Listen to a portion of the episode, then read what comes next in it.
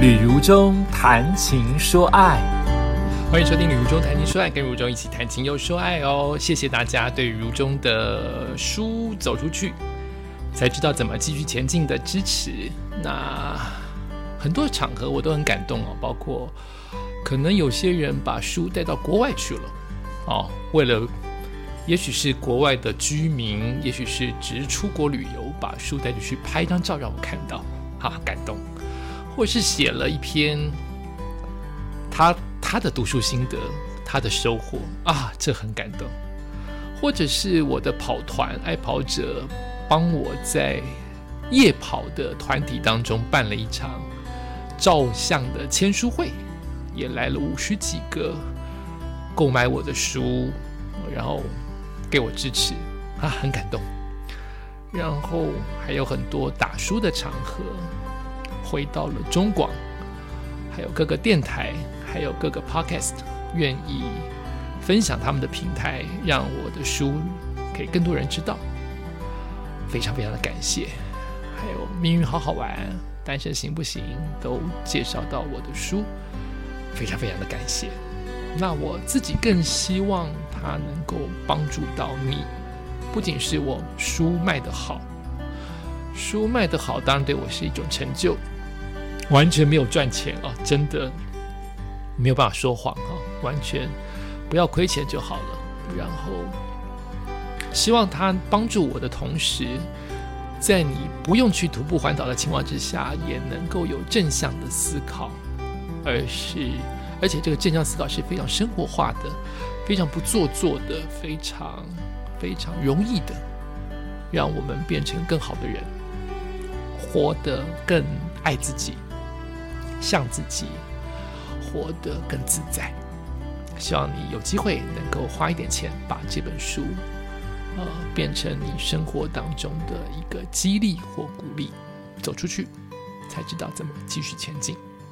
整个九月我都来谈的是我得到的跑步的奖章，就是最后会挂在你脖子上面的那个那个奖牌。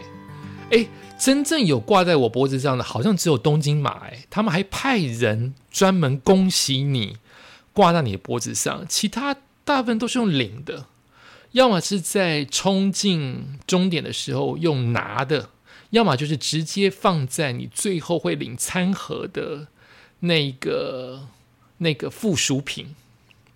很少有人特地挂挂在你脖子上。台北马好像有。有点忘记哦，因为我太久没参加台台北马了。我喜欢那种挂的感觉，就是一句辛苦了，一句谢谢你，都会让我觉得这次的跑步更有它的纪念价值。我要讲到二零二三年，今年我参加的马拉松，目前只有一场，叫做双北城市马拉松，是第一届。可能因为之前有一些场地。的问题吧，他办起来很匆促，忽然要办，也因为如此，我才能报名得到。我参加二十一 K 这一场很接近现在嘛，因为才年初才办的，所以我有很多的感想，都还是记得的。包括他的奖牌很好看呢，双北第一次就一个城市跟第一个城市要能合作。中间有多少人的问题呀？所以它有新北跟台北的北可以转转圈圈。哎，我上次忘了讲，那个新装马虽然这么惨，我爆掉了，可是新装马的那个它的奖牌到现在我都还可以闪闪发光，是因为它用荧光的，它有按钮 LED 灯可以闪的，变成像手电筒。般的闪耀啊，那是新装马很特别的一点。那双北马它的奖牌是可以滑动声音的，所以它那个北可以转，你听一下它的声音哦。啊，中间的北是可以转圈圈，转三百六十度的。再加上它有我想跑的路线，双北要怎么跑嘞？它有我想跑的市民大道上面，咦，我想跑，我想跑。就市民大道上面的风景是什么风景？我只跑过比较接近松山那一区的市民大道，短暂的。但这边跑的市民大道是从建国南北交叉口到台北火车站，那这是我更常经过的新北的路线，呃，新北呃呃市民大道的路线，所以我想跑跑看。但是他后面有一个争议，就是很多人说他半马的，他只有半马哈，他他这次只办半马，他的哎，他的这次有全马吗？他这次的争议在于，很多人说他的公里数不足，我的码表测到更离谱到只有十七 K，所以人人破 PB。好，那有些人说是少了两 K，很多人说是少了两 K，还是一 K，我有点忘记了。总而言之，就是少了啊，是不是少了也真的不晓得诶。可是很多人的码表都测出来的话，那是不是有它的可能性存在？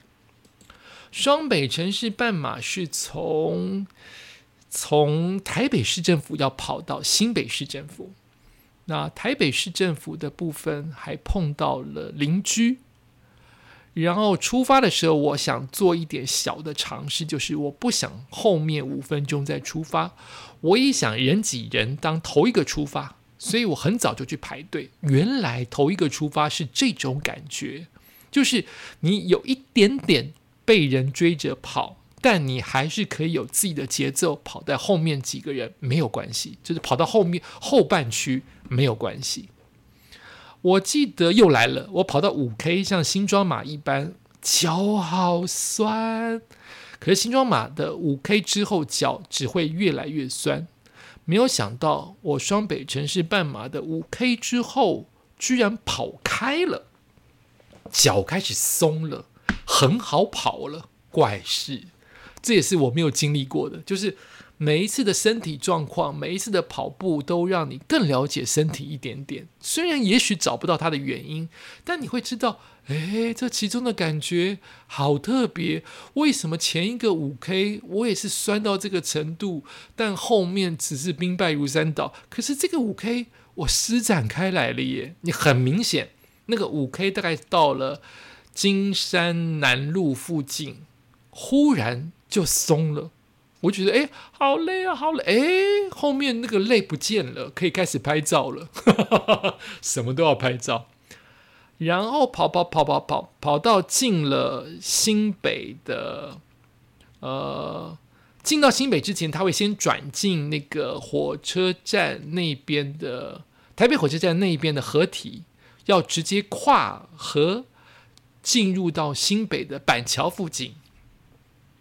那边我开始发现，我越跑越有力，因为我帮忙了一个跑者，他大抽筋，我还帮他拿水，帮他照顾他到上车，然后我一直在上厕所，我就是不管成绩了。你你说什么不管成绩，你或多或少还是会介意自己跑的多烂多好。我这次跑好像上了四次厕所。沿途上了三次，就怎么这么多尿啊？每一次跑步真的都不一样哎。然后我更能明显的感受到七点之后天气的变化。本来都说七点半，七点之后太阳照进了河堤，挡不了河堤那一道墙，挡不了我们的的光线，它的阴影不见了，就是开始热。整个两个城市的太阳。明明是同一个太阳，但是因为我在台北出发还是阴凉的，到了新北就是热腾腾的开始了。然后新北的路线比较曲折，哦不不不，双北马拉松的路线都曲折，好几次是法夹弯的，硬把你转过来。我想今年如果明年如果再办，应该会有很多的改善。哈，就是法夹弯，法夹弯上桥。感觉好像比较不合人体力学，硬要一个法夹弯的转弯，好像比较不舒服，又容易撞倒别人，不是吗？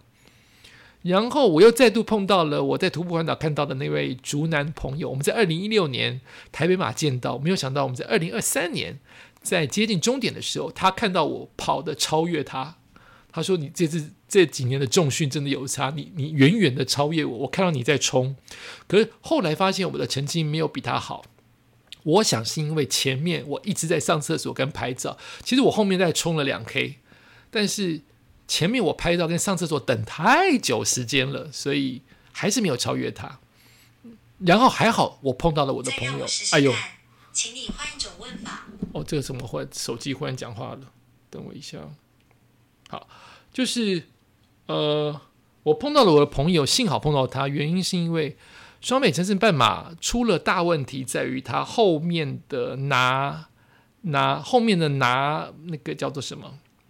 我们寄物啊，它出错，应该是停车问题。那个把我们的行李从台北载到新北，听说新北的交通路线好像有一些状况。所以我们每一个人都在骂，别骂了，别骂了，事情都过去了。我们在参加这么多，至少我参加了十，你看十五个奖牌，就是参加了十四场。我们拿到自己的包包，最多大概就是五到十分钟，也也有过完全不用等就拿到了，因为人力充足，地方够大。可是新北马拉半马，我们。等了五十到九十分钟，幸好每个人都说幸好，因为那天天气凉爽，到后来出太阳反而是件好事，不然每个人都会冻伤。我不是冻伤太夸张，每个人都容易感冒，因为太冷了。还好出太阳了，我们居然在。台北新北市政府前面，每个人都等五十到九十分钟拿自己的包包，这是从来没有过的事情，而且排队排的乱七八糟，这是这这是实话，所以双北城市办马要加油哦，哈！如果明年再办的话，要加油哦，在这部分的动线跟拿物品这件事情，就是出错率。呃，我想是因为它交通的关系，所以车子没有进来的原因，所以大家心里都拿不到。你去骂工作人员也没有用，所以我们没有骂。还好我旁边有朋友可以让我一直聊天，骂没有用，他们也在焦急，就是拿不到每个人的寄物。